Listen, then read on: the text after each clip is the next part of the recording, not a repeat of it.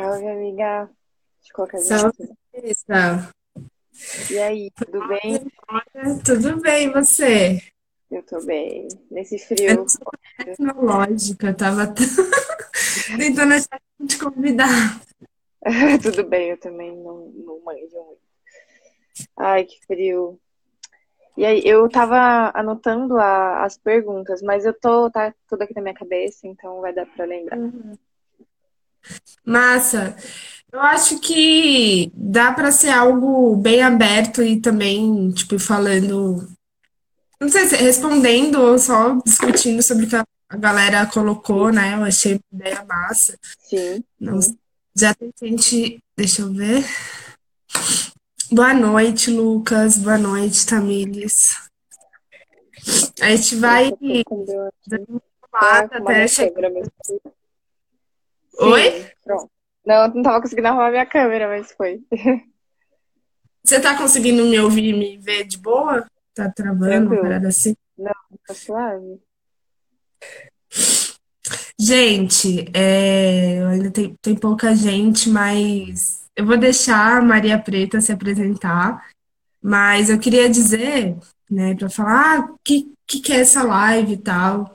Para quem não sabe, faz algumas semanas ou um mês mais ou menos que eu senti de algumas ideias que eu trocava, ideias muito frutíferas com a Maria Preta, com qualquer pessoa assim que às vezes eu troco ideia, seja na rua, seja na internet. E trazer várias paradas que às vezes a gente fica meio que na bolha, assim, e começar a trazer à tona algumas discussões que eu acho que são importantes. E, inclusive, arte, poesia, relações. Então eu falei, ah, vou fazer um podcast sem grandes pretensões. E eu senti, tem no Spotify, tem outras plataformas de áudio, mas eu acho o Instagram também bem mais acessível, popular, para ter esse tipo de, de papo.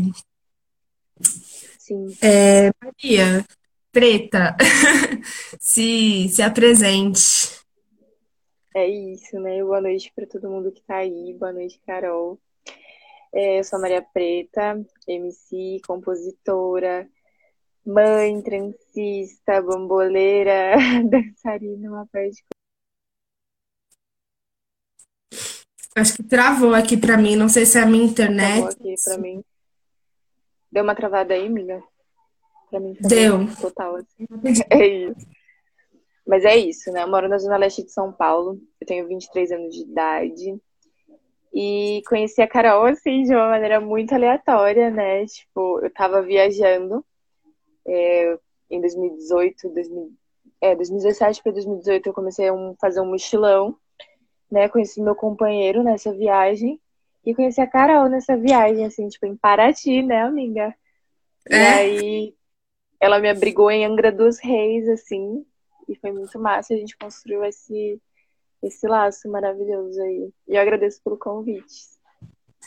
Ah, imagina, assim, é, para mim é uma honra poder te trazer de verdade, porque eu, te, co- eu conheci a Maria, conheci ela dos slams, assim, do, do, do corre, do, dessa arte feita na rua, tá ligado? E eu falei, nossa, que mina da hora. Ela ainda era toda carequinha. E, e eu, então, assim, eu te conhecia ne- nesse rolê assim. E aí eu fui morar em Angra lá em 2016, por conta da faculdade. E Angra é uma, é uma cidade vizinha de Paraty, né? E eu acho que era. Como é que chama? Bagulho de futebol? Como é que chama? Eu nem- tô tão. é, Copa? Sim, Boa. sim, sim. Aí a gente foi assistir com umas meninas que, umas mina que moravam comigo, falando, não, vamos e tal. Aí a gente foi no Café Mágico, é, uma galera da hora, inclusive, lá. E aí eu, eu vi você, vi o João, mas eu te conhecia, não conhecia o João ainda, e tipo, foi muito da hora, tá ligado? Foi, bagulho, mano, eu acho que a gente não tem que ter problema, é, pelo contrário, começar a aprender a reconhecer e elogiar, sabe, o trampo do seu Não, próprio. nossa, isso foi incrível, assim, porque, que nem eu falei, eu sou da Zona Leste de São Paulo, mano, tipo, extremo, extremo. Eu moro numa cidade chamada Poá. Tipo, eu tava em Paraty, assim, a primeira vez que eu fui viajar, fui sozinha e uma pessoa me reconhecer, sabe? Tipo, porra, já fora de São Paulo, né? Porque lá é, nem, é lá é Rio de Janeiro já, né? E, e é É. isso, gente. Nossa, foi muito foda. foi muito foda. Da hora lembrar disso. E foi da hora, assim, conhecer vocês. Aí depois de um tempo eu fiquei sabendo que você é, se tornou mãe. Eu falei, gente, que maravilha, que, que história da hora, assim. Que... Sim, né? Você acompanhou, né? Mas então fala assim um pouco sobre, sobre sua trajetória, assim, em que momento você se tornou Maria Preta. Ai, que louco, né? Sim, olha, eu vou dar vou contar um spoiler, né? Que meu primeiro nome nem é Maria, tá ligado? Então existiu esse momento real, assim, sabe? De tipo, me tornei Maria. É... Não sei quando foi. Mas assim, foi né, nessa no início eu, eu, trabalhava mais com poesia, né? E quando eu migrei pro rap, participando das batalhas de rap e tudo mais, eu precisava de um vulgo, né? E aí eu chegava tipo, ah, qual que é seu vulgo? Eu ficava tipo Vitória, tá ligado? Eu nem tinha um vulgo, mano, mas eu tinha uma galera que tipo me chamava de Maria às vezes e eu não gostava. Eu falei, ah, mano, uhum. tinha uma galera que me chamava de Preta. E aí ficou. Uhum. Ficou, tá ligado? Ficou Maria Preta, tá ligado? E, e é isso. E aí foi nessa, nessa trajetória aí pro rap, da poesia pro rap. E você disse que você começou na poesia, né? Como que foi esse processo de, de transição? É, da, se bem que rap ele é poesia, né? Também. Sim, sim, mas totalmente. Você começou a se entender como multiartista, né? Porque você, você é poeta, você é MC, você é, é bamboleira, como você fala, né? Transista e tal. Como que foi, assim?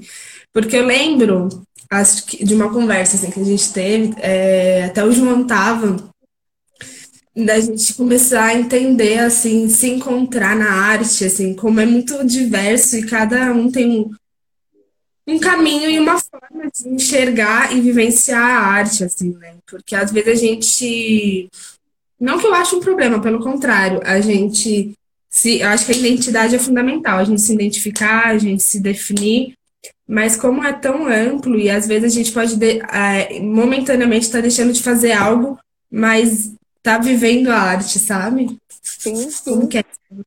É, tipo, na maternidade eu vivenciei bem isso, de, tipo, ter que parar para observar e me perguntar, né, que arte que eu tô fazendo, que arte? Visto que eu sou multi, multi, multi-artista, isso às vezes entra em conflito, né? Então eu tenho fases que eu danço todos os dias e tem fases que eu simplesmente não danço. E é ruim, por um lado, sabe? Porque eu queria fazer tudo que eu faço todos os dias, sabe? Mas é isso, né? Cada, cada fase é uma fase, eu busco entender, sabe? E eu sempre soube que a música fazia parte de mim, assim, né? Mas como compositora, né, eu fui participando dos movimentos slams e dentro dos saraus também que eu, que eu frequentava, eu comecei a cantar covers, que eu mandava com violão. Eu acho que tem alguém me chamando no portão, mas enfim. É, eu comecei a cantar covers e eu comecei a gostar muito disso, né? E aí foi se fundindo muito naturalmente, assim, eu participei de um grupo, né, que era eu e mais um, um mano X aí. E aí a gente tinha umas letras e aí eu fui criando uma independência a partir daí. Parei nunca, né? E acho que ainda não descobri todas as artes que, que me agregam. Eu acho isso muito da hora, porque eu tenho é, já faz um tempo, acho que uns anos, principalmente quando me mudei para Angra, de tentar refletir, compreender o que é arte para mim, começar a filosofar, assim, entrar em umas profundidades, às vezes até um pouco dolorida, para compreender que a gente que é artista, é, a arte é uma terapia, né? Assim, Sim. E, e, e para corpos, pretos, para corpos que vêm de periferia, para corpos né, dissidentes, não necessariamente só corpos pretos, mas corpos que não são, não seguem um padrão assim. É, se entender como artista também é um processo, e um processo Nossa. que afeto também, que envolve é, a ausência barra presença de afeto e tudo mais, assim. Por exemplo, eu, eu sou poeta desde criança, mas me entender como poeta, como escritora, É... Acho que fui me entender mesmo em Angra, né? Quando eu comecei a contar com os fanzines, por exemplo, né? E, e, e, foi quando também eu tive, não sei se vou usar a palavra privilégio, mas quando eu tive o privilégio, tipo, Angra sendo cidade vizinha de Paraty, que é onde acontece a Flip, né? A Festa Literária Nacional de Paraty, que, que é um, uma festa muito bonita, que tem lá, tem lá minhas críticas. É, mas o legal da Flip, que a Flip ela tem a oficial, paga, mas ela tem aquelas que é marginal, que acontece nas ruas. Sim, a galera sai daqui e vai pra lá. Sim. Exatamente. E aí foi quando o acesso à mobilidade a Paraty se tornou mais viável, quando morando em Angra, que é uma cidade vizinha. E, e eu falei, meu, sendo estudante universitária fodida de outro estado, falei, meu, vou começar a vender meus fanzines, vou começar, né, assim. Foi lá também que eu tive vivências muito bacanas, né, de começar a sair um pouco dessa, da. Eu não sei se seria bolha, mas é, ser mais cara de pau, ter mais coragem para me entender com quem eu sou no sentido artístico e poético de ser, até assim. por referência, né, amiga? Até por referências, né? De você ter mais acesso a pessoas, mais contato com pessoas que vivem dessa forma também, né? Que compartilham dessa vivência também. Sim, também. Mas sabe o que é interessante? Que, por incrível que pareça, aqui eu tipo, sempre conheci mais gente, né? Seja poeta, cantor, né? Que a gente chama de artista marginal, mas é, lá eu tive uma vivência bacana no sentido que muitas pessoas que nem eu, que nem a gente, que não entraram ou não se consideram artistas por, por, por medo ou por sim, sim. Falta de acessibilidade, talvez, não sei. E aí lá eu tive oportunidade num projeto mesmo de é, da faculdade para eu era bolsista para a gente dar oficina de poesia em escolas públicas municipais, né? É, para terceiro e quarto ano, né? Que em tese é onde se inicia ou finaliza o processo de alfabetização, né? E aí, inclusive, eu tive a honra de fazer isso com a Michelle, uma amiga que eu amo demais, assim, que agora vai morar lá de vez. E, e, a, e a gente se deparou com uma parte de vivência. Assim, a gente dava aula numa escola do morro que era de frente para a boca, né?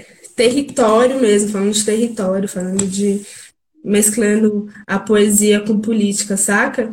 E lá que eu vi quanto artista, poeta, MC, que não que a gente deixa de ter, porque eles são, mas a gente deixa de enxergar e de dar visibilidade a essas a esses serizinhos por puro, simplesmente falta de afeto, assim. Afeto no sentido de, meu, é isso que você é e dá a cara tapa, entendeu?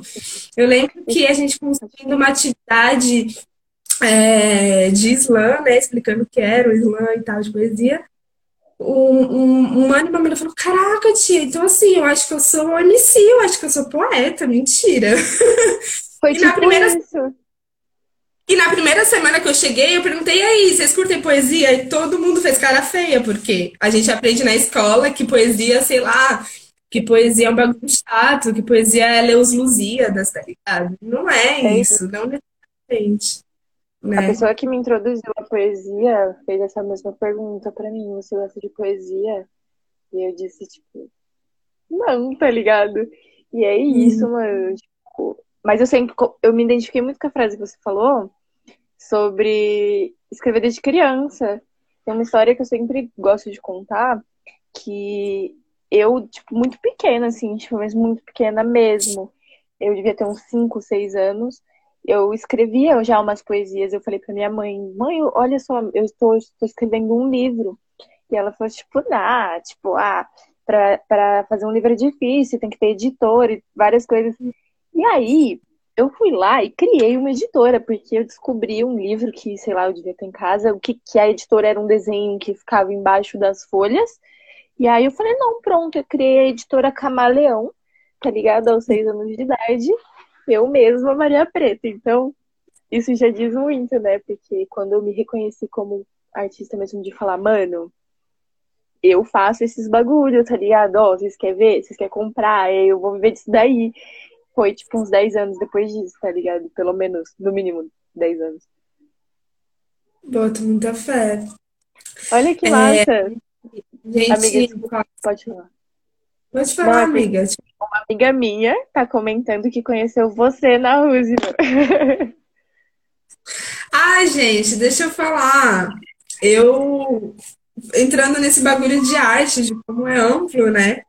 É, falando. A gente fala sobre. Para eu entrar nesse bagulho, acho que a gente se conhece porque eu trampo de vez em quando na rua. Esse frio tá meio foda pra ir pra rua, mas é, eu trampo com incensos naturais, com óleos essenciais, vendo meus fanzines também. Normalmente estou na Roosevelt, às vezes estou no Ibira, estou onde os caminhos estiverem abertos. e foi aí que eu compreendi como a gente pode ser arte a todo momento, assim. Porque a gente fala, tem, é, partindo para a questão do feminismo, tem uma frase, eu não sei se é da Simone de Beauvoir, mas assim, nem sei se estou falando o nome dela certo, mas enfim, é, que é a gente não nasce mulher, torna-se mulher. E eu fico pensando isso em relação à arte, assim.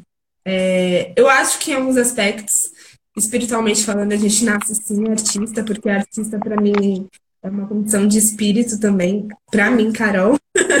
Mas também tornamos-nos artistas quando a gente consegue sim olhar e se enxergar como artista, né? Todo dia, eu entendo que todo dia está se entendendo como artista. Eu lembro quando eu era criança, e por isso que eu falo que minha escrita é muito uma perspectiva terapêutica, assim autobiográfica às vezes, porque eu, eu escrevia, comecei a escrever em diário, depois comecei a escrever vários bagulho, tá ligado?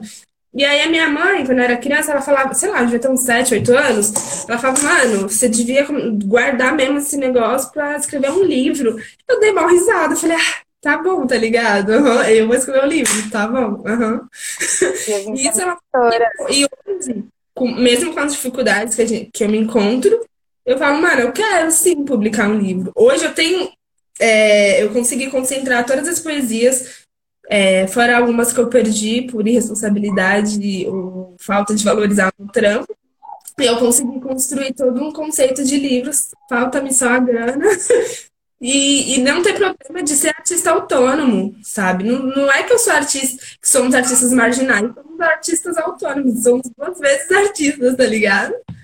Então. É sobre quando eu tive em 2017 a oportunidade de lançar o meu CD.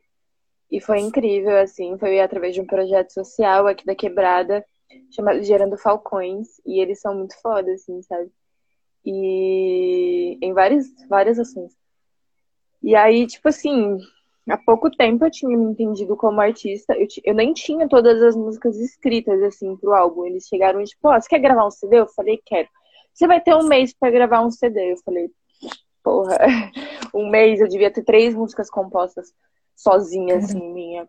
E em um mês eu terminei de compor, a gente fez todos os beats. E foi incrível, assim, né? Foi, como eu disse, foi um projeto onde cada artista teve um mês para gravar, né? Foi um projeto social e tal. Então foram 12 artistas em um ano e a gente fez um lançamento coletivo. Meu, foi incrível, sabe? Eu acho que eu tinha acabado de fazer 18 anos, eu acho, sei lá. Eu só sei que foi tudo muito. Tipo assim, na verdade, desde que eu me assumi como artista, entendi que a arte não é, é algo que eu faça, mas é, é algo que eu sou, que faz parte realmente de mim. As coisas acontecem de uma forma muito natural e são oportunidades muito grandes que, que, que aparecem, sabe? Para grandes no sentido e na proporção de que eu não desista, sabe? Grande o suficiente para que eu não desista. Então. É Eu acho isso muito foda, eu acho que é isso, assim, a gente respira arte, principalmente a gente que é artista, a gente precisa respirar arte, senão a gente morre, tá ligado? Literalmente, ao meu ver. E, e é isso, tá ligado? É, arte também, se tornar artista tem muito a ver com ter é, caminhos abertos, que também é uma forma de afeto, tá ligado? Eu, eu, por exemplo, eu fiz três anos quando eu era novinha, eu fiz três anos de balé e fiz dois anos de dança contemporânea pelo programa vocacional, que é um programa da prefeitura, né, da Secretaria de Cultura, que é um programa que atualmente talvez seja um pouco mais divulgado, mas é bem visibilizado e bem pouco divulgado, na verdade, sabe? Que tem equipamentos não só no centro, como dentro de periferias e bibliotecas, é, tem as fábricas de cultura, né? E, e como a gente às vezes está do nosso lado, só que a gente não tem acesso, assim, não que a gente não possa ter acesso, mas pouquíssima divulgação, saca? Isso são documentos fundamentais para a galera que não tem acesso financeiro, né, a esses lugares. E, e falando tanto de arte, né, a gente se emociona, fala de afeto, começa a ter memórias afetivas, eu acho que é legal a gente começar então a falar se arte pra gente é sobre existir, é sobre se afetar, é sobre amor. E afinal, o que é amor, tá ligado? o que é, né? O que é? Acredito que somos, somos assim como a arte, né? Somos amor também. E e é isso, né? O afeto é consequência disso. E a arte é consequência disso. então é isso. É muito louco falar de amor, né? Porque a gente tem várias visões padrão sobre isso, né? Várias visões estereotipadas sobre isso, seja no amor romântico, que por si só, né, dito dessa forma, amor romântico já é bem problemático mas temos também o amor familiar, né? A amizade, e a gente não sabe lidar com nenhuma dessas coisas, né? Tipo, com nenhum desse tipo de. Justamente por a gente acreditar que existe esse padrão, a gente subentende que, que tá tudo ali, tipo, tá tudo certo, sabe? A gente não precisa acordar nada, a gente não precisa esclarecer, escurecer nada, entendeu? É tudo assim, ó, tipo, somos amigos, somos amigos, estamos namorando, estamos namorando, casamos, casamos, e isso vai significando coisas que estão subentendidas, né? Que não são não são ajeitadas a momento nenhum, né? É louco. E é e é uma sabedoria lidar com essas coisas. Porque também não é fácil, né? Eu também não vou romantizar e falar, nossa, porque o amor é livre, o amor sabe? Quando na real tudo é uma construção, não é fácil também, né? Sim, nossa, é surto, surto atrás de surto. Eu não queria estar nesse, tipo, nessa bala de tentar entender, sabe? É horrível. Se você tentar entender e acha que vai ser uma de rosa, saia da sala de agora, tá ligado? Porque é isso, é surto atrás de surto, né? Porque a gente procura, a gente entende que a gente tem que se entender antes de qualquer relação, né? Inclusive, podemos falar também sobre relações artísticas, né? Tipo, a gente tem que se entender, entender os nossos posicionamentos, entender os nossos confortos e desconfortos, né? Tipo, é isso, são coisas que a gente não, não é ensinado a questionar. E questionar é, é uma ótima opção.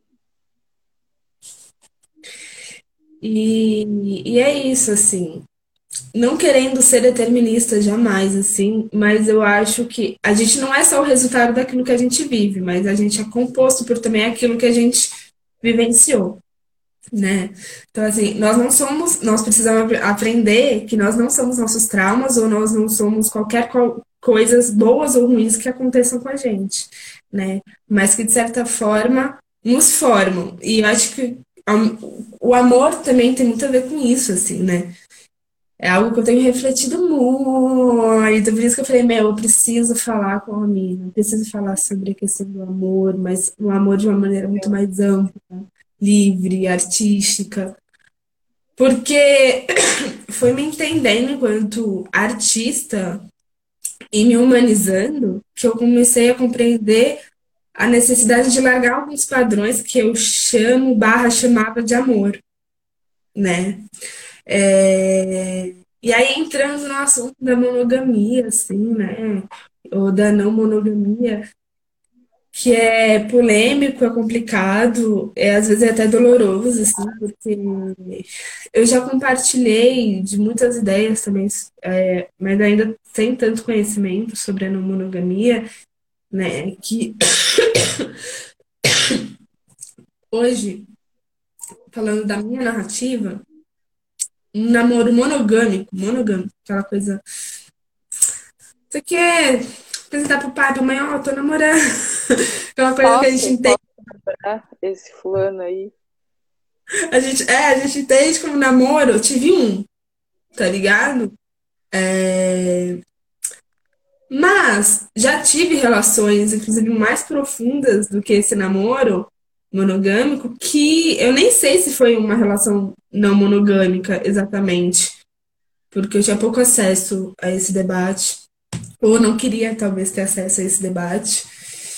E, e tive muitas relações merdas também, entendeu? E que me fizeram entrar nessa linha tênue de, ai, será que a, a monogamia me contempla? Tá ligado? Será que a não monogamia vale. Aí eu entrei até com um debate, ó, que é um debate que existe. Ah, porque ah, a não monogamia serve para mulheres pretas, né? E aí hoje eu me questiono muito disso, assim, por que não serve? Tipo, a monogamia não nos assegura, como se a monogamia fosse uma segurança de felicidade amorosa, como se a monogamia como se a monogamia fosse nos assegurar de algo. Ou talvez uma leitura também é, pejorativa, negativa da não monogamia, porque tem gente cuzona nos dois lados, tá ligado?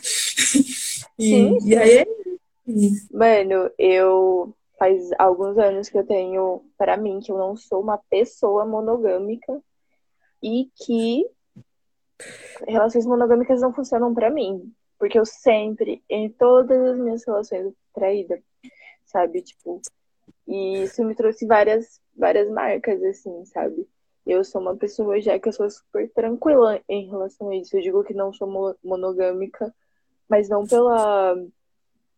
Por ter o instinto de conhecer outras pessoas, de me relacionar com outras pessoas, mas por entender que a minha liberdade é valiosa, sabe? Por entender diversas coisas, como, por exemplo, que a monogamia ela vem de uma estrutura que é racista, que é machista, que ela é totalmente contra o que eu prego, uma, uma estrutura que vem da igreja, né? Aí para mim já não serve, porque tipo assim, né? Aí a mulher tem que perdoar seu marido, né? Porque, né, diante de Deus, essa, esse rolê tem que ser submissa, né? E aí a gente também já banaliza relações não não não é que é difícil falar que uma, uma relação é hétero, né? Porque, por exemplo, eu, eu sou casada com um homem, mas a, a minha relação não é hétero e não tem como ser hétero porque eu não sou hétero, né? Meu companheiro uhum. não é hétero também. Então, mas enfim, relações não normativas, né? É, já são banalizadas a partir daí, né? Porque essa estrutura de casamento se refere a um homem e uma mulher. Então, tem muitas coisas que eu passei a problematizar e não pelo desejo ou necessidade de, né, que necessidade de quem tem necessidade, né, de uma coisa de ficar com alguém assim, né, de se relacionar com alguém. E é isso, né? Eu fui passando a, a me questionar sobre essas coisas que não faziam muito sentido para mim, porque, por exemplo, nenhum casal que eu conheço que tá junto há mais de 10 anos nunca rolou pelo menos um buchicho de, tipo, traição. Porque é isso, sabe? Tipo, vai ver nossos avós se ficaram casados anos, sabe? Tipo, não tô. Não, não me proponho a viver um bagulho desse, tá ligado? E, e o da hora, assim, tipo, estudar mesmo, assim, se aprofundar sobre a monogamia, é entender que tem a ver com liberdade no sentido, não é, monogamia não é sinônimo de putaria, né? Tipo, é, cara, sempre quando eu vou discutir com alguém que é, não tem acesso, ou não quis, ou não quer ter acesso a essa discussão, falar, ah, tá, você tá falando de, de como é que é? De swing? É. Não é isso, Ai, tá ligado? Gente. Se quiser, pode ser isso também, mas não é sobre isso. Assim sobre afeto. É muito mais, mano. É muito mais do que isso. Sou capaz de, de amar mais de uma pessoa. Sim. E também entender que às vezes eu também tenho liberdade para nesse momento só estar amando esta pessoa e estar com essa pessoa.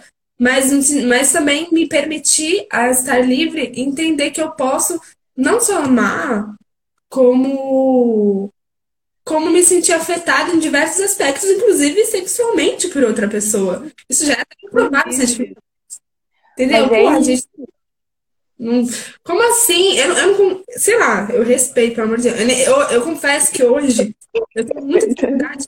Sei se alguém falar, ah, você, quando eu converso com as pessoas sobre isso, você fala, ah, você é, não, você é não monogâmica. Aí eu fico, ah, eu não sei. eu não sei se eu, se eu sou não monogâmica, mas eu também não consigo me entender como monogâmica.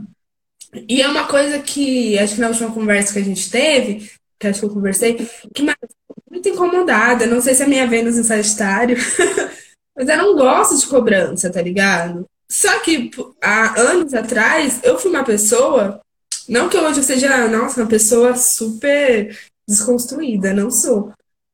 Mas eu era uma pessoa que eu sentia ciúme, só que eu, não, eu não, nunca gostei de sentir ciúme, né? É, a minha relação com ciúme era muito mais de insegurança e reprimir esse ciúme, porque eu não gostava de sentir ciúme. É muito que eu sentia, tá ligado?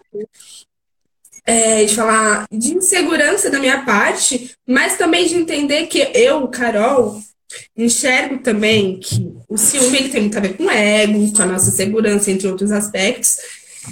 Infelizmente, acaba sendo um joguete dentro de relações abusivas e heteronormativas de construção de como se o ciúme fosse uma validade amor que existe. Tipo, ah, se eu tô tendo ciúme, é porque eu amo o cara ou a mina também jogar com isso. Porque não precisa ser só o cara que faz isso também, entendeu? Porque isso em relações que não são hétero, mas são heteronormativas, por exemplo, né? Já tive isso com mina também. É, de ficar causando ciúminho de. Eu falo, gente, que bagulho idiota, vai, sabe, vai pra terapia, tá ligado? De querer, essa de querer ciúme para se dar uma alta importância. E é uma coisa que sempre me incomodou, mas eu, eu sempre precisei trabalhar. Eu sentia. Não sei se ainda sinto, porque eu atualmente não tenho me relacionado afetivamente com ninguém, mas, tipo, só comigo mesma, graças a Deus. Mas e aí? Tipo, parece que é, quando a gente tá falando de não monogamia, não é que nós somos pessoas extremamente perfeitas, desconstruídas, altruístas. Não, entender enquanto humanos, tá ligado? E é isso, né? Isso que você falou sobre o ciúme é muito, muito forte, né? Porque a não monogamia não tem nada a ver com não, não vamos ter ciúmes um do outro. Pelo contrário, eu mesmo sou uma pessoa neurótica. Mas, assim, é sobre tratar isso, sabe? Sempre me incomodou sentir ciúmes, sabe? e acabava não me incomodando. Por exemplo, todas as pessoas que, que me traíram, eu questionava mais o que me incomodava. E não me incomodava em tanto a traição, tá ligado? Mas me incomodava o que eu tinha sentido em si com tudo aquilo, tá ligado? Porque, tipo, eu não, eu não entendi. Hoje que eu não sentia tanto afeto assim, sabe? Era mais até uma carência de estar com as pessoas que eu estava. E uhum. hoje, tendo um pouco mais de certeza do que é o sentimento amor, né? Disso até que eu sou mãe, aí voltamos a falar sobre várias outras coisas. Mas esse sentido do ciúme, né, que é muito naturalizado entre a gente e nunca questionado, é muito forte. Então a gente se questionava. Eu não gosto de sentir isso, eu vou trabalhar isso, né? Porque assim, a gente já sabe que o outro não nos pertence, né? A gente negar isso é uma idiotice, porque senão a gente não tinha esse medo todo de perder as pessoas, né? E é isso, tipo, o outro não nos pertence. E aí, quando a gente tem a consciência de que as pessoas, de que aquela pessoa que a gente se relaciona, vive com a gente, está com a gente porque ela quer, simplesmente no seu mais, a sua mais pura vontade, ela decidiu compartilhar aquela vida, aquele, aquele momento da sua vida com você. Então, assim, o que, que é a confiança, né? Tipo, o que, que é a confiança? Você acreditar que aquela pessoa não vai trocar mais ideia com ninguém? Ou você acreditar que, tipo, o sentimento que você tem por aquela pessoa, tipo, não vai mudar se ela trocar ideia com alguém? E o que significa trocar essa ideia? Sabe? Tipo, o que é trocar essa ideia? Porque afeta o meu, afeta é você dar bom dia para alguém, tá ligado? E muitas vezes em relações, tipo, normativas e tudo mais, né? A gente vai banalizar isso, a gente vai banalizar uma pessoa que curte uma foto, a gente vai banalizar uns bagulhos zoados, que não tem nada a ver, sabe? Umas relações que são normais. E eu digo mais que, assim, a gente demora muito para entender quais são as relações que pra gente são normais, né? Então é isso, tipo, quando, quando eu, eu, eu falo que eu não sou monogâmica, o que eu mais escuto é tipo, ai, eu não consigo, porque só de imaginar meu amor com fulano, mas é isso, tipo, eu também não gosto de imaginar, tipo, às vezes eu gosto, mas tipo, às vezes não, tá ligado? Mas, tipo, é isso, tipo, não é por, por gostar ou não, tipo, não é um fetiche, eu não, não tô falando, tipo, de fetiche, e se eu tenho fetiches, eu não vou expor, né, da forma que eu acho necessária falar sobre a monogamia, né, porque é isso, tipo, uma pessoa que superou uma traição, ela não tá errada por superar uma traição. Mas por que, você não vai se questionar como isso aconteceu, sabe? o que, que isso trouxe pra minha vida e tudo mais? E o porquê que foi uma traição? Então, se a gente tra trata isso de uma forma natural, a gente entende que não é sobre ser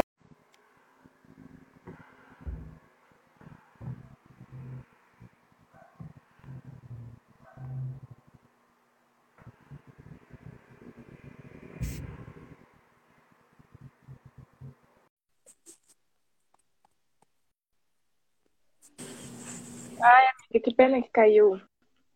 Mas eu consegui salvar, eu acho. Eu vi, não, salvou, salvou certinho. Eu consegui ver lá. Eu achei que tinha caído porque normalmente uma hora, mas não deu uma hora ainda. Acho que deve ter sido na internet. É. Vamos aproveitar e convidar as pessoas. Não sei se você tinha convidado, tá aí do ladinho. Mas aí já, já voltou metade da galera já. Peraí. Legal. Como que eu Dá. Tem uma setinha, igual quando você compartilha pro History, eu compartilho. Achou? É, Botfé. Não. Ah, já não deu pra você. Amiga, eu tô descobrindo isso agora. Ai, que legal, voltamos. Mas, amiga, eu vou voltar na conclusão que eu tinha, porque eu lembro que eu falei no final e parece que eu passei pano pra, pra, pra gente pronto, não foi isso, tá ligado? Porque eu tava Sim. falando sobre traição, né? Tipo, sobre... é porque eu tava ouvindo antes da gente começar a gravar um podcast sobre o assunto, né? Uhum. Que era sobre isso e quando, como enfim, as pessoas às vezes é, querem perdoar e acabam não, perguntando, não perdoando por diversas situações e enfim, né? Mas essa não é a questão, né? Tipo, enfim, cada um vai entender. Cada, na verdade, cada um tem que se questionar o que, que é traição, o que, que é né? Você traído por uma pessoa. E esse é o ponto, né? Você, você se incomodar, você se doer por algo, porque é imposto que aquilo te machuque e você não vai questionar, é o problema, entendeu? Então, assim, o ciúme me machuca, mas me machuca mais sentir ele do que o ato do outro, porque eu já sei que o outro não quer me machucar, porque eu, particularmente falando, não tenho é, estrutura nem intenção de ficar com alguém que me machuque. Então, eu sabendo que, tipo, a pessoa não quer me machucar, o, o, o, o que que é? O que que causa esse ciúme, né? Aí entra o que você falou, né? Porque muito vem do ego, do... De, é muita coisa nossa, né? É da nossa carga, muitas vezes até de traumas, sabe? Então é isso, né? Questionar sobre todas essas coisas não é fácil, não é confortável, tá ligado? Mas a gente nunca, tipo, parou para pensar e se eu fizer diferente nessa relação, sabe? Se eu tentar uma coisa diferente nessa relação, sabe? Eu acho que é tranquilo de se fazer isso. Tranquilo também não era, mas é isso. É, tranquilo, mas é necessário, né? Eu acho que. Acho que tinha uma, uma moça, acho que é Press, Press Dreads, eu não sei se ela voltou depois que a live caiu. Ela tinha perguntado pra gente. Voltou. Voltou? Ela tinha perguntado como a gente descobriu a existência da não monogamia. Aí, só, só para é, finalizar o que a gente estava falando sobre traição, o que, que é traição, o que, que não é traição, é, existem definições, assim, né? Tipo, muito bizarras. É, porque eu não, eu não acredito. É isso, quando eu era nova, bem novinha, assim, é, eu sempre. E aí é isso, a maneira que a gente ama o outro, que a gente se afeta com o outro, tem muito a ver com a maneira que a gente foi criado, né? Normal, tudo é construção social, inclusive o amor. E, e eu sempre, eu sempre falo, não, jamais vou aceitar traição. Jamais. É, desde muito criança, por exemplo. Tanto que eu, eu sempre nunca me vi casada. E aí também a gente podia entender o que, que é a instituição do casamento. Porque, infelizmente, o casamento, ele é tido como uma instituição, né? De uma herança é, católica, cristã, e que tem a monogamia incrustada nela, né? Onde é um contrato, onde a mulher é simplesmente uma posse, né? E, e a traição do cara sempre foi liberada na monogamia. Então, assim, a, eu acho que a monogamia é até um ato de resistência de poder de mulheres, assim. Sim, né? sim. E isso é quando você falou sobre ah, acho que a monogamia não é para mulheres pretas, pelo contrário, pelo contrário, né? É sobre a nossa liberdade, né? É sobre o nosso corpo, é sobre nossa saúde mental também, é sobre tudo que, que inclui nossos corpos pretos, inclusive, e isso, né, de ser um rolê, a monogamia da igreja, da galera, tipo, que vai entrar no casamento de branco, fingindo que é virgem, e um rolê, tipo, tá ligado? Tipo, mano, é daí pra pior, tá ligado? E assim, eu, mano. E assim, como, como você sabendo disso, que pessoas nessa estrutura fazem isso, tá ligado? E tipo, não, vamos fazer a sonsa aqui, vou casar de branco mesmo, só, só, só porque eu acho bonito, tá ligado? Mas se propõe isso, tipo, você não vai questionar, mano sabe? É sobre questionar, velho. Você, você tá sentindo um bagulho ali pela pessoa, você tá sabendo que aquilo ali é verdade, entendeu? Muitas vezes várias coisas vão ir contra. E aí você só vai seguir a maré, entendeu? Vai dar merda, vai dar merda, sabe? E eu, eu volto a dizer que não é sobre ficar com outras pessoas. Não é, sabe? Mas é sobre, tipo, você saber que fulaninho curtiu a foto do seu benzinho e você não surtar, tá ligado? Porque eu já surtei por isso. É isso, né? E aí, tipo, mano, até, até perdi a linha aqui do raciocínio, mas é isso, sabe? Tipo, a gente tem que se perguntar o que que nos machuca, o que que é aceitável para mim, o que que é, o que, qual é a intenção dessa pessoa que tá comigo, sabe? E eu vou acreditar nessa pessoa ou não, porque eu só vou conviver com alguém se eu acreditar 100% nela, sabe? É Sim. É a não monogamia é um processo a filha de Gaia falou, é sobre desconstrução e construção, é desaprender aquilo que a gente aprendeu errado e reaprender uma nova forma de se relacionar e de amar. Tem muito a ver com autoconhecimento. Eu só fui, eu fui acessando cada vez mais, é, me aprofundando, porque assim, como perguntaram, como que vocês, vocês descobriram Sim, a, a existência da monogamia? Eu não descobri a não monogamia sendo necessariamente não monogâmica, assim. Já existia essa discussão, eu sabia que ela existia, né? Quando eu entrei dentro dos movimentos, assim, é, o primeiro movimento na minha, na minha narrativa, da minha trajetória dentro de militância foi no movimento feminista. E eu, eu até achei errado de falar movimento feminista, porque existem vários movimentos de que mulheres estamos Sim. falando, enfim. Sim. E, e, e, então, assim, eu sabia que existia, mas, tipo, porque infelizmente a gente também tem que entender que existem debates e debates. Assim, não dá pra gente generalizar. Existe é, gente desonesta e tanto na monogamia quanto na não monogamia, tá ligado? Tem gente que se utiliza da não monogamia para comer todo mundo, tá ligado? Sem, sem, por isso que eu falo, não é sobre fidelidade, é sobre lealdade. Não é, ó, duas coisas que não são. Não é sobre fidelidade, não é sobre sexo. Não é sobre isso. Porque, mano, eu abri a caixinha de pergunta lá hoje, né? E, tipo assim, nossa, dá até desgosto, tá ligado? Tipo, tem uma galera que, que viaja, assim, falando isso, tem, tem duas questões de pessoas que estão aqui. Aí depois a gente, a gente responde, mas eu queria destacar isso, né? Que, assim, as pessoas acham que isso é uma abertura para que eu vou querer ficar com todo mundo, entendeu? Meu companheiro.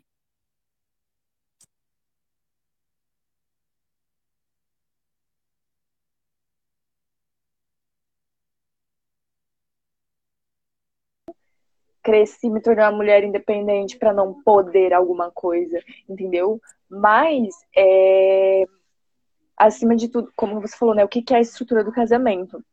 Eu sou casada, né? Eu sou mãe, eu, eu moro com o pai da minha filha, e, e é isso.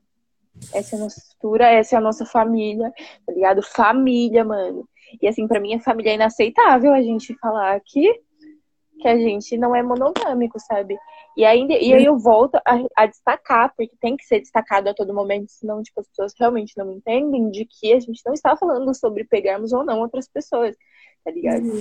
É sobre o, a forma que a gente se comporta, a forma que a gente convive, né? Tipo, é muito complicado, porque se a gente for, for falar desse padrão que é imposto pra gente, é, eu volto a falar, né? Tipo, muitas, muitas pessoas surtam por causa de uma... E eu já, eu, inclusive, já surtei por coisas que são muito pequenas, entendeu? E aí a gente chega em níveis extremos nesses relacionamentos justamente por não ter esse questionamento, né? De que forma que a gente vai viver, o que, que é melhor pra gente, fora o que todo mundo vai pensar, mas foda-se que todo mundo vai pensar, tá ligado?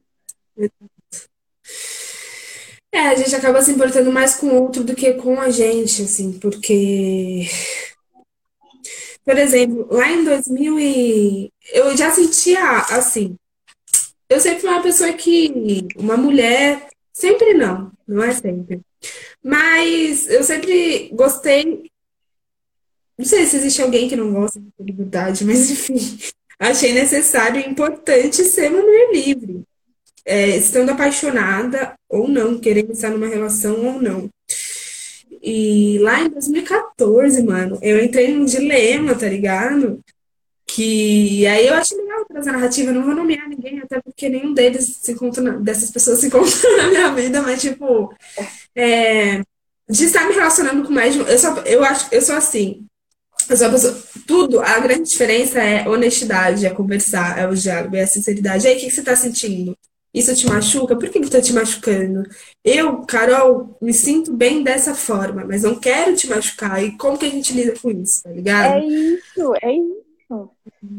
Isso, assim, só que ao mesmo tempo, tem, eu acho que é, eu acho que talvez o que afasta algumas, principalmente mulheres, é, talvez esse debate mais saudável acerca da não monogamia, é a desonestidade sim, porque não é porque é não monogâmico que deixou de ser machista, saca? Nossa, não! Amiga, eu já tive... ser traída em relação não monogâmica, entendeu? Então, assim, não existe isso. Voltamos a repetir que não é sobre infidelidade ou fidelidade, sabe? É sobre lealdade. Porque, assim, todos nós estamos dispostos. Esse bagulho que a Estúdia falou é incrível, né? Porque, assim, eu já cheguei a me questionar, mano, será que eu não tô, tipo, passando pano pra, pra mais uma pessoa pra me? Sabe? Já que todos foram assim, que não sei o que e tudo mais. E aí eu entendi a minha liberdade também de poder trocar afeto, de poder entender a forma que eu gosto de me afetar, de me afetar, acho que sim, né? E, e, e, por aí vai. O João comentou uma coisa no, no início da outra live, que é isso, né? Tipo, a não monogamia, ela não segue um padrão, e é somente sobre isso, sobre não seguir um padrão, entendeu? Então eu posso estar há anos numa relação com uma pessoa sem poder ter, ah, sou da putaria, vou ficar com todo mundo, entendeu? Não é sobre isso, mano, não é sobre isso sabe? A gente é formado de afeto, a gente tem que naturalizar o afeto, sabe? E, e o resto é consequência, sabe? Essas coisas que as pessoas estão pensando como principal tem que ser, tipo, é, é o final de tudo e, e, tá ligado? Tipo, uma coisa que nem importa agora. Então, assim, e que nem importa para quem é de fora. Então, assim, tipo, eu falar que não sou monogâmica, as pessoas já perguntam, tipo, nossa, mas o que? Vocês dois pegam todo mundo? Tipo, você tá querendo saber um bagulho íntimo de nós dois? Qualquer ideia, tá ligado? Você tá perguntando isso porque você quer me pegar também? Tipo, é o quê? Sabe? Tipo, não é sobre isso, mano. O bagulho é chato e a galera não tem noção sobre isso. E, e não tem noção de como essa estrutura de, olha, você é meu maridinho, vamos colocar aliança. Se você olhar pro lado, eu vou dar chilique e não vou. Não nada, não vou fazer nada mais entendeu? E isso adoece muita gente.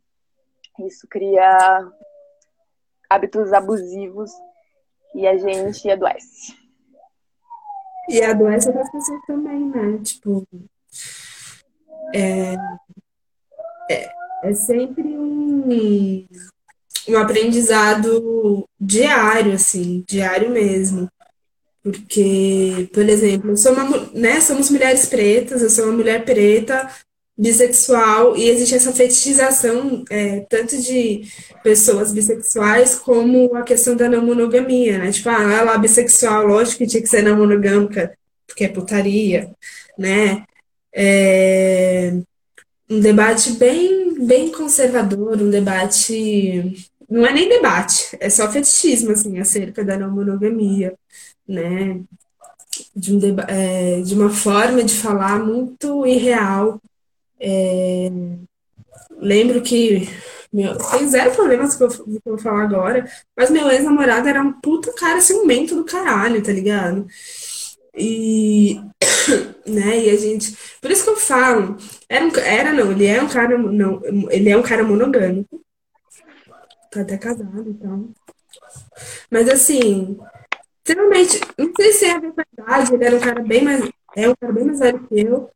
Extremamente cimento. Né? E aí, por isso que a gente tem que parar de ficar romantizando. A gente romantiza demais, assim, cria estereótipos é, inclusive para a questão da monogamia, cria estereótipo de, é, de que o amor certo é o amor romântico, sabe? Tipo, ah, porque ele trazia flores e outras, sabe assim? Só que era um cara mega cimento e eu descobri que ele me traiu. Olha só, vou contar esse caso. Fofoca assim, porque fofoca. Como é que é? Eu tava vendo uns memes. Fofoca também é aprendizado, fofoca também é sabedoria. É... E, tipo, é isso, assim. É ele, ele criava circunstâncias para que eu sentisse ciúmes. Eu falava, não tem porque eu sentir ciúmes, eu não quero, tá ligado? Ao mesmo tempo, ele era extremamente ciumento comigo. e ele tinha muita dificuldade em relação à minha bissexualidade, como se qualquer mina ou qualquer pessoa, qualquer mina que fosse minha amiga, eu fosse ficar, tá ligado? Não posso ver uma mina aqui do lado. Eu já tô ali ficando com a mina, não dá. Se fosse assim, caralho, tá ligado? E aí é, descobri através de uma mensagem espontânea, assim, é, que ele tava ficando com outra mina, só que ele meteu tão loucão em mim, eu sou a pessoa que, mano, quando confio, tem que confiar de verdade, senão eu tô suave.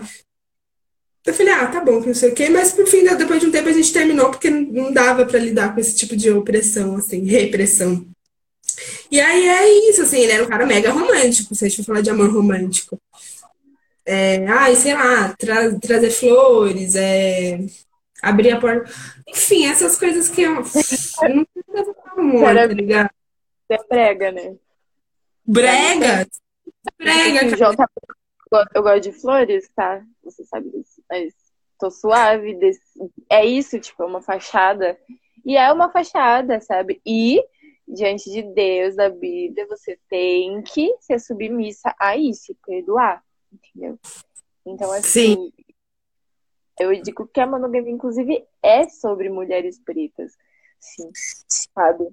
É, sobre... Uma das perguntas que, que ficou para responder, né, era sobre, olha, tipo assim, eu sou uma pessoa não monogâmica, mas sempre fui, tipo, me entendo bem quanto a isso, mas eu, eu namoro uma pessoa que, tipo, não não quer viver dessa forma e não não aceita esse tipo de relacionamento, né? A menina ainda pergunta, tipo, como que eu faço pro meu namorado virar não monogâmico, né?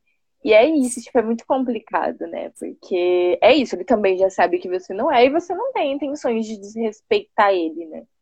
Hum. Mas é sobre muita conversa, a gente também tem que estudar sobre isso, sabe? Para desaprender, a gente precisa aprender algumas coisas, né? Então, assim, a gente precisa questionar a forma que a gente troca afeto com os nossos amigos, com os nossos familiares, com a pessoa que a gente, né, se afeta de forma sexual também, né? Hoje a gente estava vendo uma live, inclusive, que trazia um levantamento sobre é, a sexualidade. Por quê, né? Tipo, por que, que você se, se, se relaciona sexualmente com alguém?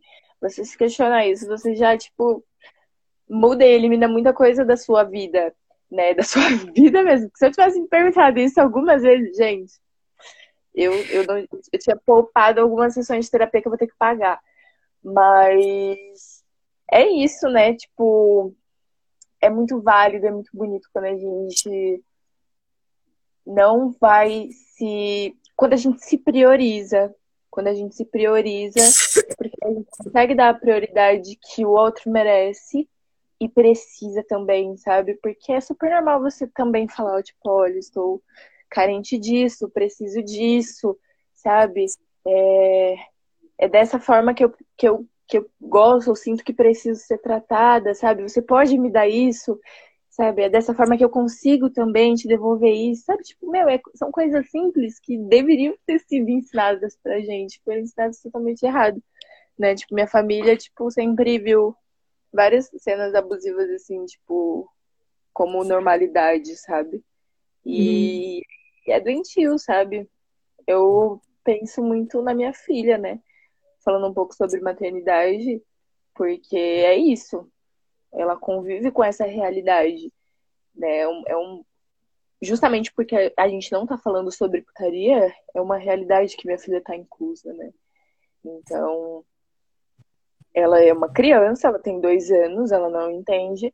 E eu não sei como que vai ser isso, porque eu também não sei como que, que a vida vai, vai levar essa história.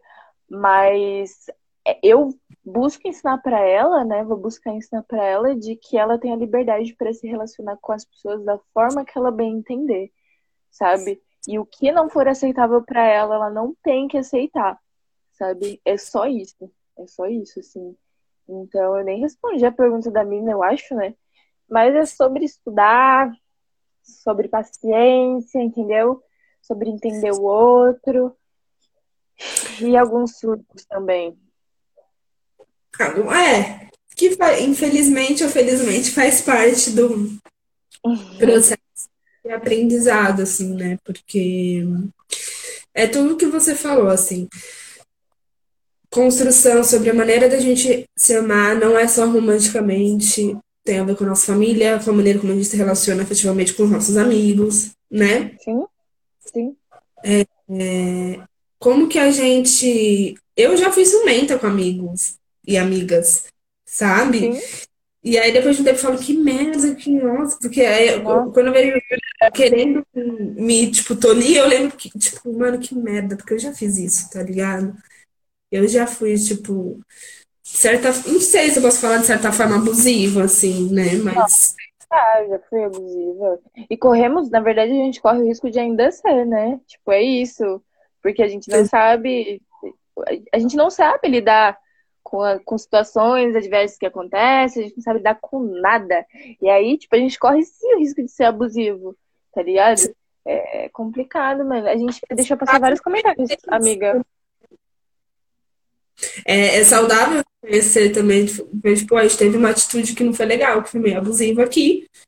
Sim. Porque a gente reconhece é quando a gente consegue mudar essa maneira de existir afetivamente falando. Então, para mim, né, eu não, não, gosto nem de usar a palavra amor livre, porque o amor ele é livre, né? Mas Sim. falar sobre a monogamia, eu acho que é uma filosofia de vida que inclui, inclui realmente o que você falou sobre amor próprio, porque eu acho que a. Eu acho não, a monogamia tem a ver com contrato, né?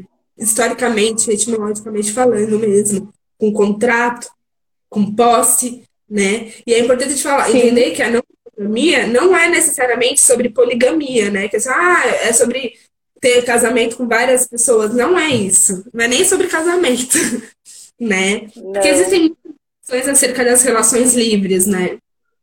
Que é a poligamia. A... Cara, é que tem, muito, tem muitas nomenclaturas que agora eu não me recordo, assim. Sim. E muitas delas. Relacionamento são... aberto. Tipo... É, relacionamento aberto. Eu não acho que é. relacionamento aberto seja não monogâmico necessariamente. Sim. Né? Porque eu, e porque eu acho que é com amor próprio. Porque às vezes a gente acaba ficando à mercê dessa pessoa é, inconscientemente para se livrar dessa sensação de solidão. E há muito tempo atrás, é, isso iniciou inclusive com amizades, por isso que o amor tem tem vários aspectos, não só o romântico. De, mano, Sim. eu tô afim de beber, atualmente eu moro sozinha, ou fumar um, ou fazer qualquer coisa, tá ligado? Ir pro cinema ou ir pro teatro, agora não tá tendo teatro, né? Mas enfim. Eu vou, tá ligado? Porque eu vou, eu vou me alimentar e me nutrir daquilo que tá me dando prazer, tá ligado? Eu não preciso estar com uma pessoa do meu lado pra poder É fazer isso. isso, é isso. Se eu tiver com alguém, tem que compensar isso, né? Amiga, tem um comentário muito legal aqui. Na verdade, a gente deixou passar vários comentários. Vamos dar uma lida aqui. Eu vou ler de cima Uhum. para baixo também aqui, ó. É, vocês acham que o afeto por uma pessoa inter- interfere no afeto por outra? Mano, é muito complicado isso, porque é isso. A gente tem que ver como que esse afeto vai é, bater na outra pessoa, como que esse afeto vai chegar na outra pessoa. A gente tem que ver como que esse afeto vai chegar na gente. E é por isso que a gente fala sobre acordos, né? Porque eu não sei como que eu vou reagir com cada afeto, tanto sendo comigo ou sendo com meu parceiro, sabe? Cada coisa vai ser conversada, vai ser vivida, né? Então, é, o afeto entre uma pessoa pode, pode interferir pela outra, dependendo de como essa geração, essa geração não, como esse, esse afeto foi, for, gerado, literalmente, ele pode, pode, e pode ir tanto para bem quanto para mal, né? Porque é isso, tipo, sempre foi assim. A gente muda os nossos amigos, a gente muda o nosso, o nosso redor, por- justamente por isso, né? Porque a gente vai conhecendo outras pessoas. Então, acho que se a gente se propõe a ficar com uma pessoa pro resto da vida, né? Agora sim, falando um pouco desse amor romântico, porque eu idealizo isso sim, né? Tá junto com meu companheiro pra, pra eternidade, vamos dizer assim. É, se a gente se propõe a isso, então a gente vai trabalhar, né? Em cima disso para entendendo cada uma dessas situações que, que possam vir a acontecer. Aí, comenta sobre isso aí, amiga. Tem mais um comentário aqui depois.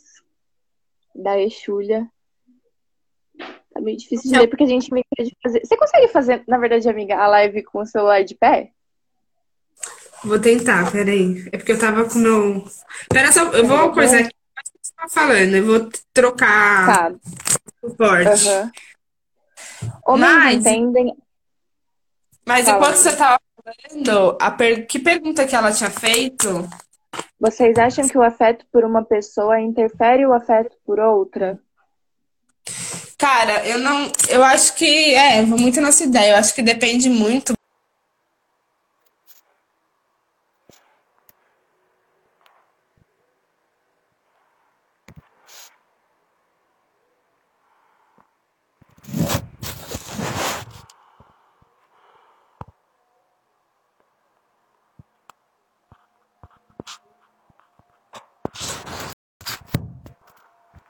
Gente, vou chamar a Maria aqui. Eu não sei o que aconteceu, se foi eu que fiz alguma coisa, velho.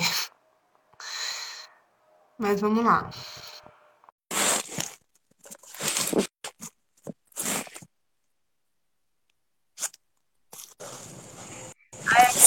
Muito legal a galera entrando de volta. É mó bonitinho. Ai. Gente, eu não sei se eu fiz alguma coisa. Amiga, Ai, cara, sou péssima. Oi? A gente logo perdeu os comentários, né? Mas. Ah, termina de falar o que você estava falando sobre a pergunta tentando- dela que a gente agora. Da Tá. Ash. Pode perguntar. Então, ela tinha falado isso, né? E aí, em seguida, a Exúlia tinha comentado. Será que a gente convida de novo a galera, amiga? Que foi? Será que a gente convida de novo a galera? Eu vou convidar, porque é isso, né? Já movimento, Tem Instagram. galera que eu entrei. Puder convidar também. Eu não sei se, se eu não tô manjando de mexer no bagulho direito. Mas sobre interferir, pra eu terminar de responder, Aham. que tudo. de- Eu acho que interferências te- não tem como não interferir, mas eu acho que a interferência ela não é necess... não precisa ser necessariamente negativa. Sim. Tudo, tudo depende como a maneira, a maneira como a gente, o nosso companheiro ou companheira vai lidar com aquilo e sentir aquilo, assim. Na verdade, Acho que seja todas as envolvidas, né, amiga? Exato. Acho que seja necessariamente uma interferência de vou amar mais um ou vou amar mais outro. Eu posso amar cada um de forma diferente, né? E, e tá tudo é bem também. Não é sobre procurar algo em outra pessoa que você sente falta na que você convive. Não, sabe? A pessoa. Ninguém é completo, primeiro isso, né? A gente tem que ser completo para nós, mas pro outro a gente não vai ser e ninguém vai ser pra gente. Então a gente não tem que buscar isso, né? Já pensaram em ter um casamento a três? Olha, não tenho muita vontade, não. Entendeu? Mas, assim. Olha, meu marido até entrou pra lacrar com as ideias. Bom, a pergunta foi se já pensamos em ter um relacionamento, um casamento a três, levar uma vida a três. Eu não vejo isso como algo muito interessante, porque é isso, né? Aí a gente entra numa coisa mais pessoal de, de, de falar, assim, sabe? Uhum. Mas é óbvio que isso é válido para uma, uma grande galera, assim, né? Tipo, quem se sentir confortável para tipo, é isso, tipo, pessoa, as pessoas são diferentes. Então, quem sente, se sente confortável de viver dessa forma, é isso. Eu não vejo isso como uma possibilidade de hoje, porque é isso, eu gosto da forma que tá tudo aqui. Mas é isso também, né? Tipo, são sobre os acordos, né, que a gente tava falando. Mas aí é muito mais complicado de falar, porque literalmente a gente tá falando sobre coisas pessoais, né? Tipo, aí falar do meu relacionamento é outro rolê né? Mas eu acho que é isso, é uma coisa super possível para alguém. E eu acho que tem a ver com o que o João falou no começo da live, que a não monogamia não segue um padrão, né? A gente tem que se desobrigar de seguir padrão. A gente não vai sair de um padrão para entrar em outro, Sim. entendeu? Eu posso me sentir confortável é, em um casamento, e aí também entender que construção de casamento cada um tem, né? Sim. Porque quando a gente casamento, logo vem um casamento monogâmico, né? A estrutura que a gente tem como padrão. É, enfim, eu, eu, acho que depende da sua vontade. Acho que tudo depende da vontade, da sua vontade, da pessoa. Exatamente. É isso, né? Tipo, se a gente. For... É isso, é isso, né? É... Não dá pra gente pensar. É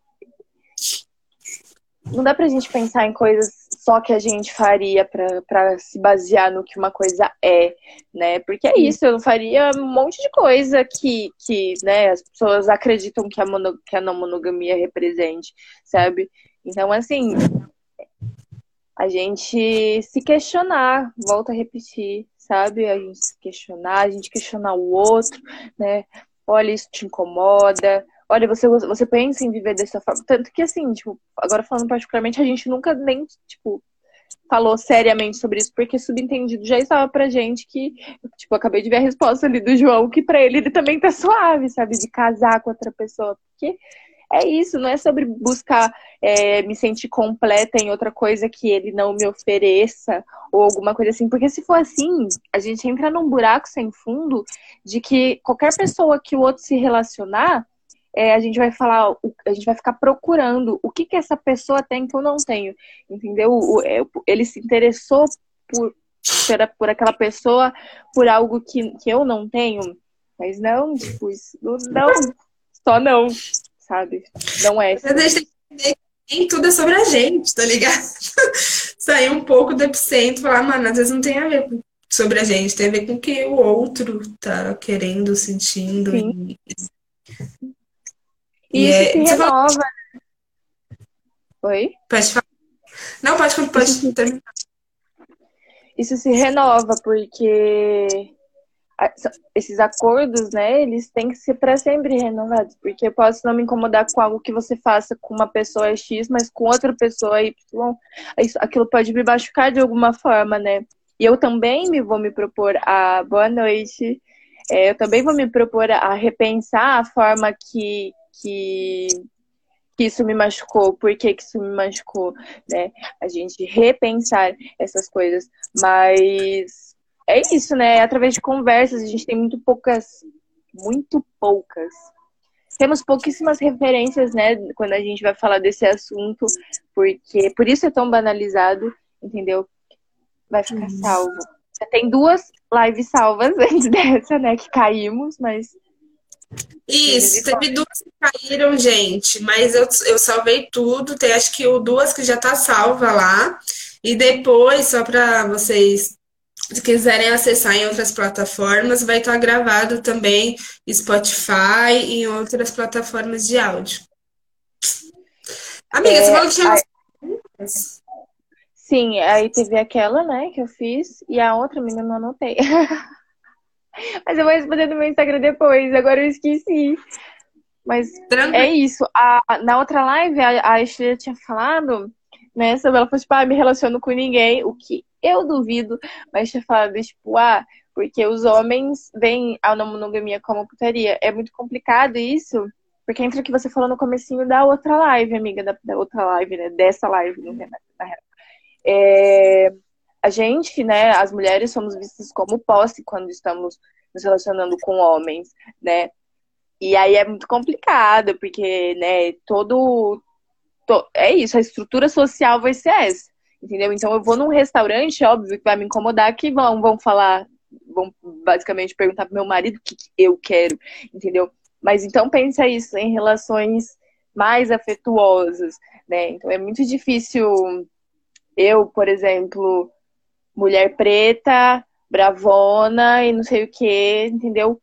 Criar laços, criar afetos e entender que posso criar laços e afetos, sabe? Porque é isso é muito difícil a, a, você ir de frente com o que sempre foi dito sobre o que você é e sobre a forma que você tem que viver, né? O bagulho é louco.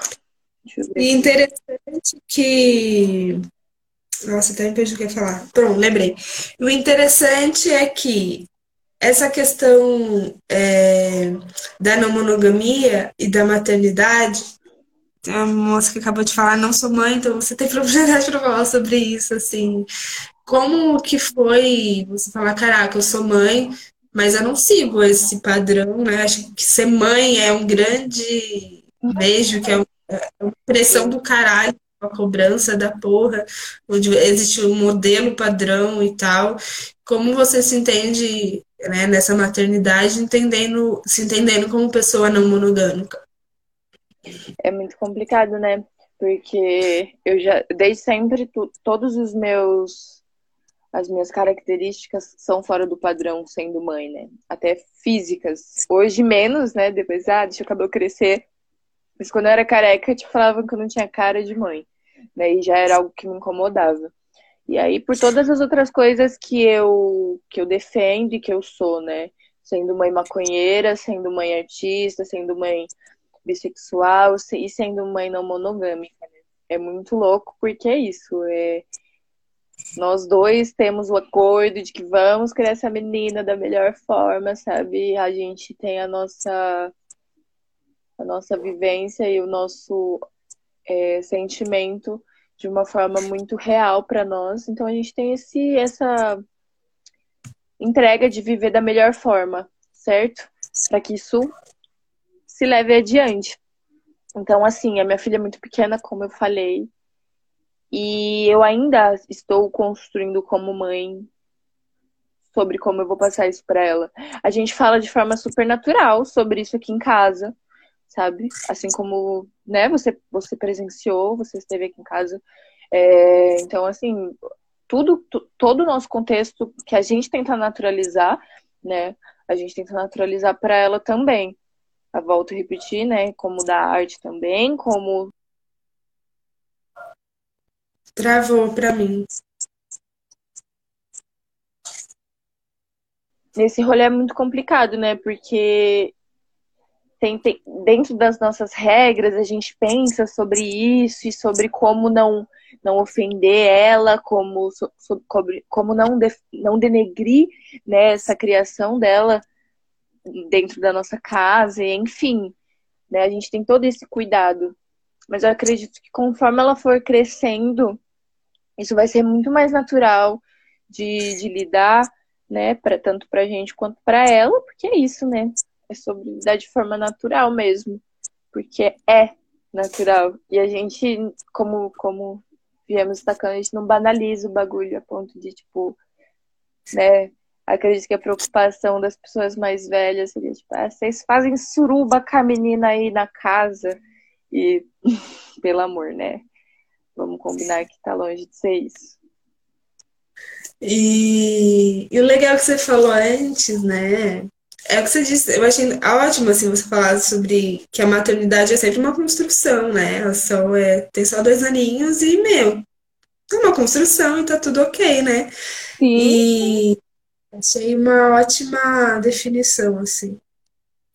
E, e aí você estava falando antes sobre os estereótipos, né?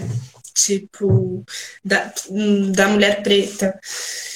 E o que isso pode ter acarretado para a gente na hora de compreender, na, hora de se relacionar afetivamente com outras pessoas, de entender o amor. Porque é isso, assim. É... Não, não generalizando que toda preta vai ser enxergada assim, mas existe sim um estereótipo, que é estrutural. É, da hipersexualização, e eu vejo que a gente. É muito, muito louco, assim, que eu vejo que a gente tenta se defender desse estereótipo de hipersexualização, mas a gente também pode negar nossa sexualidade, né? Nossa sexualidade por causa disso. Os nossos desejos, nossas vontades, nossa liberdade por causa disso. Sim. Então, por exemplo, a, essa transição para mim, eu sempre estive muito na defensiva, muito, sempre, sempre, sempre. E antes, e essas pessoas, e eu acho que existem dois antagonismos de pessoas que talvez não me conheçam tanto e enxerguem em mim. E que podem me compor enquanto ser humano, porque eu não sou uma coisa só. Né? Ninguém é uma coisa só. que é a mulher preta braba, não, não chega perto de mim, que, mano, não mete o louco comigo, que eu vou me defender, vou dar na sua. né? É, amorosamente. É. Amorosamente, mete louco uhum. comigo. Ou a mulher preta gostosa que curte um. Cara, é. Que, que, que, que é livre, na verdade, né? Mas falando de estigma e de estereótipo, da hipersexualização da mulher preta gostosa, da mulata, tá ligado? Ou então da mulher preta braba, que eu acho que tem muito a ver com uma, uma máscara, falando da minha narrativa, como defesa, saca? como defesa, mano. Você não vai meter o louco comigo. Mas... E eu acho que isso acaba abrangendo a gente se restringir, nos restringir afetivamente e sexualmente, de se permitir por medo, né? Às vezes, olha que eu, a gente entra em uma contradição de eu não me permito amar para não para não ter desamor. E é um bagulho muito louco, assim, né? E, e como é foda pra gente que é mulher preta, né? Porque a gente tem que se defender dessa hipersexualização, né? Mas não ficar à mercê dela, assim. Eu posso ser livre, eu posso querer me relacionar sexualmente ou não com outras pessoas. E aí, como é que fica, tá ligado? É muito louco. Eu só não concordo que uma coisa difere muito da outra, porque eu já me vi, inclusive, nos dois papéis, sabe? De ser vista é, nos dois papéis, onde eu sou a, a, bravona, né? Que não, que, enfim, não me toca, e a sexualizada uhum. pra caralho, né? Tipo, então não é nem é, estigmas que são muito diferentes um do outro. Diferentes nas atitudes, mas da forma que a gente é vista, é, acaba até sendo sempre, é, por, por algumas pessoas, vai ser uma ou vai ser outra, entendeu? Talvez a mesma pessoa, né? Falando, tipo, da forma que eu posso já ter sido vista, ou você também, né? Tanto como a, a bravona quanto a pessoa que seria sexualizada. E no, e no... na não. Sim. Pode falar. Pode falar. E no fim das contas, é... falando de mim, de você, eu enxergo você assim, eu me, enxergo muito assim também, de que nós somos. Porque existe assim, ah, se você é não monogâmico, ou se você faz esse debate, né, é, de uma perspectiva da liberdade, é como se a gente não tivesse o amor, como posso explicar? Por a gente desconstruir essa coisa do amor romântico, é como se a gente não ligasse por esse amor, como se a gente não fosse sensível a ele. E, mano, a gente é sensível pra caralho. Eu sou caralho. Sou amável pra caralho. E, e aí, quando as pessoas vão realmente me, se relacionar comigo de maneira mais profunda, fala: Caraca, Carol, você é mó da hora, você é mó carinhosa, mó mal. Eu falei, gente, não sou nenhuma bruxa, porque talvez não seja, na verdade, né? Tem tudo a ver com ser bruxa, mas. Você, é você, você percebe isso em você? Eu percebo, inclusive, as minhas dificuldades de, de troca de afeto por, por essa casca, né? Onde eu tenho que estar tá sempre me defendendo.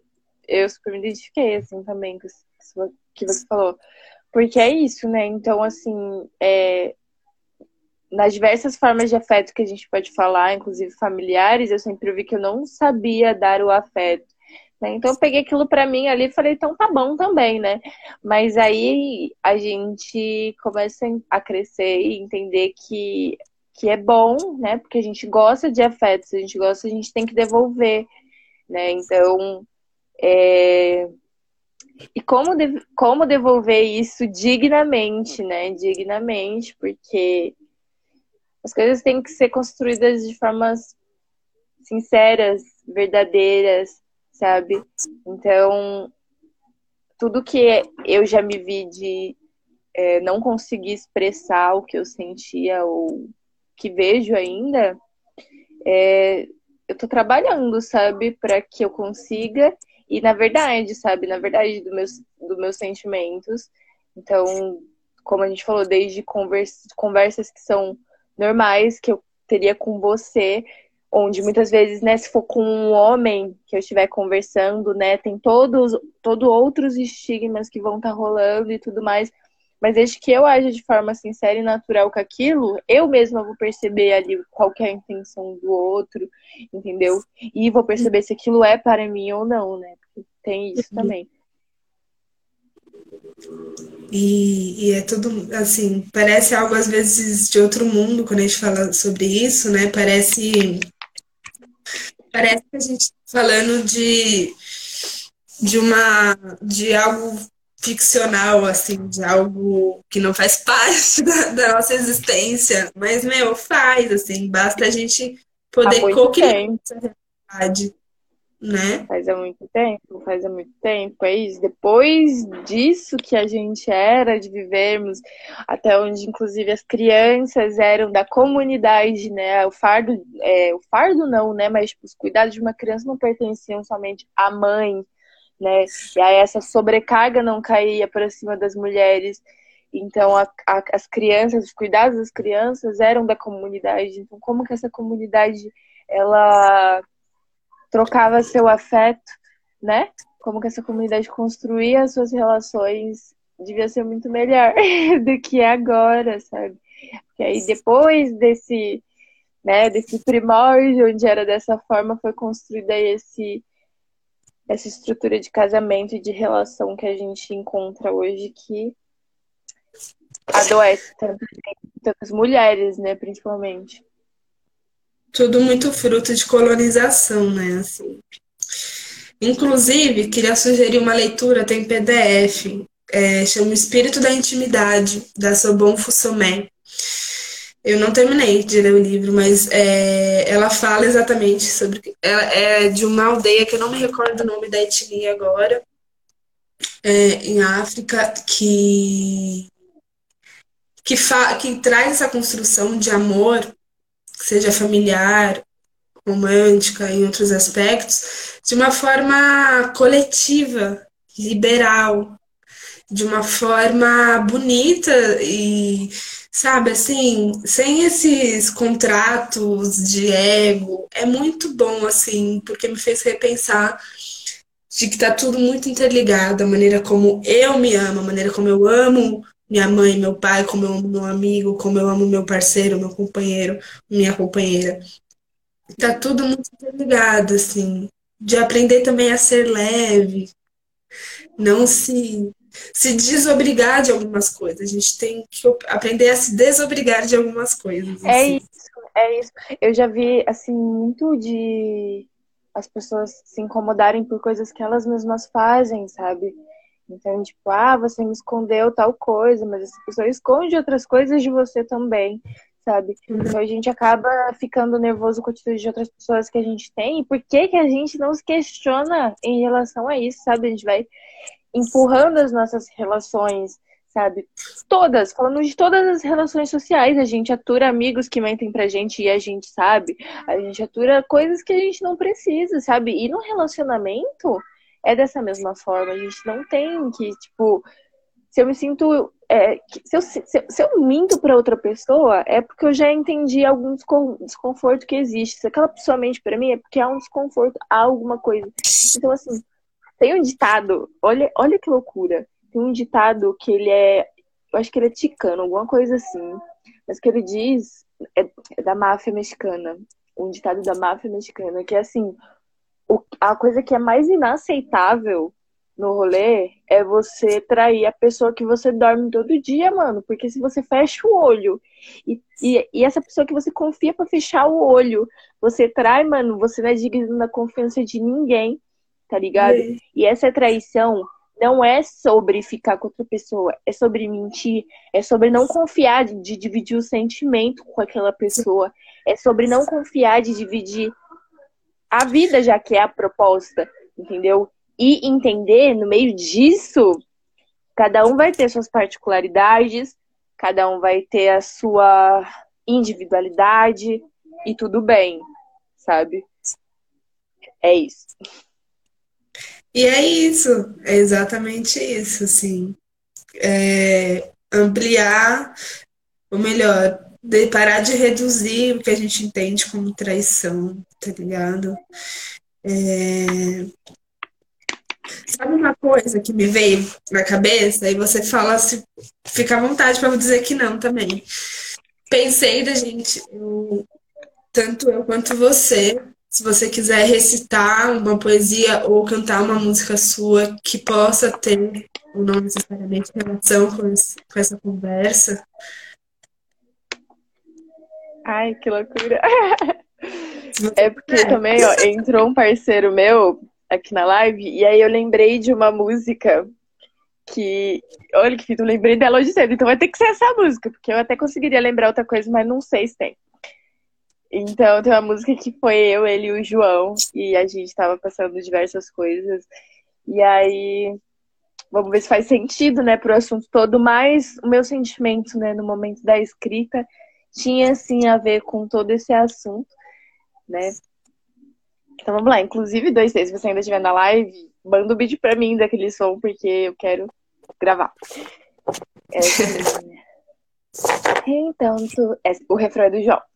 Então tudo bem, eu te quero aqui, meu bem. Só não posso te ligar. Talvez seja só essa noite. Eu respeito o seu tempo e o seu espaço, mas eu tô ficando louca. Me diz o que é que eu faço então pra entender que o mundo é pequeno pra nós. Bebeu chapo no seu corpo, no seu beijo, a sua voz. Não espero de nós nada que você não queira e por aí vai. Mas eu gostaria de deixar só até essa parte, porque fez sentido. É isso.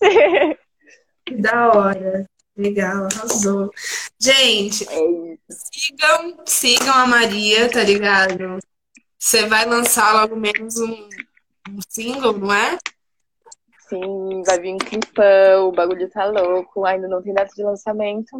Mas em breve, em breve, tá quase pronto.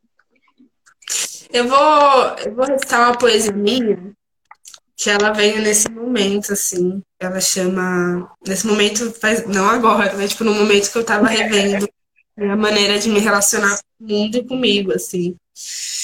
Chama Geni. Hum. Eu tenho medo, mas ainda assim sou a mulher do fim do mundo. Eu tenho medo, mas boto pra fuder. Por hora, sem medo de pisar fundo. Papo de rainha, de Elsa e também de Carolina. A imensidão do meu medo me faz menina, profana, rainha. mas um rio de paranoias que percorrem o meu corpo libera anticorpos para o desamor. Sendo assim, os tomo. Desaguei, recuei, e ínguas foram formadas nesse recuo. Inflamaram. Por medo de me despir dos fardos, fui aço. Me enrolei, me embrulhei, nesse embaraço, me amparei. Eu tenho medo, mas gritei-me negra e enegreci. Por dentro me pedi, isso é sobre me acarinhar, respeitar o sorrir. E com mais medo, abri o peito. Porque se for para ser vaca, que seja divina, mas de profanas tetas. Que o toque não seja permitido e o gozo livre. História de corpo que resiste. Se for querer amor, cative, cative o tesão. Mas atenção sem emoção, achando que na pressão vai se cumprir a missão. A palo seco bastam as palavras proferidas em suas malditas rimas, feitas estricninas verbais de tiracolo, que hoje são só feridas cicatrizadas. Se for comer, que sejam as palavras, porque de impulso de abasto o seu engano, se acreditando malandro que cairão nesse tal encanto. É, eu disse que tinha medo. Sabe o que é? Eu disse que tinha medo, sabe o que é? Eu me peguei dissecando, dissertando isso e pá, deschavando aquilo que eu toquei, traguei. E depois a brisa, bem de canto, refleti. Eis aqui mais uma geni, essa tu não vai impedir, muito menos pedra julgar. Porque há um bocado de anos eu aprendi a resistir, eu aprendi a reexistir. Eis-me aqui, uma nova geni. É isso. E eu senti vontade de recitar essa poesia porque tem a ver com essa construção e reconstrução enquanto uma mulher preta, uma mulher livre que se ama, que goza, que gosta de gozar com mais de uma pessoa se eu quiser, e simplesmente se eu não quiser gozar, tá tudo bem, tá ligado? É sobre isso. É isso. Me identifico muito. É... Eu acho que a gente tá nos encerramentos da live, né, amiga? Mas com isso, eu gostaria de dizer que é sobre se reinventar, né? Sobre entender a nossa liberdade. A gente pode ser livre o suficiente para escolher ficar com somente uma pessoa, entendeu? A gente pode tudo o que a gente quiser. E que no meio disso é tudo muito difícil, porque as pessoas têm um pouquinho de preguiça, mas, mas dá para levar. E é isso. Ah, é isso, Preto. Eu gostei muito, muito, muito. Agradecer mais uma vez, assim, por você ter topado. É, é importante, assim, eu vejo como várias outras pessoas nos comentários se reconheceram é, nas coisas que a gente fala, né? Então, assim, só agradecer. Mano, sigam a Maria Preta, que é uma multiartista foda pra caramba. É, e é isso, vai estar tá salvo. Para quem não pôde assistir ao vivo, essa vai estar tá salvo no meu Instagram, Spotify, em outras plataformas. E a gente encerra essa, essa live de forma poética, né? E muito, muito feliz, muito agradecida. Agradeço Valeu. muito, amiga, pelo convite. É nóis. É nóis.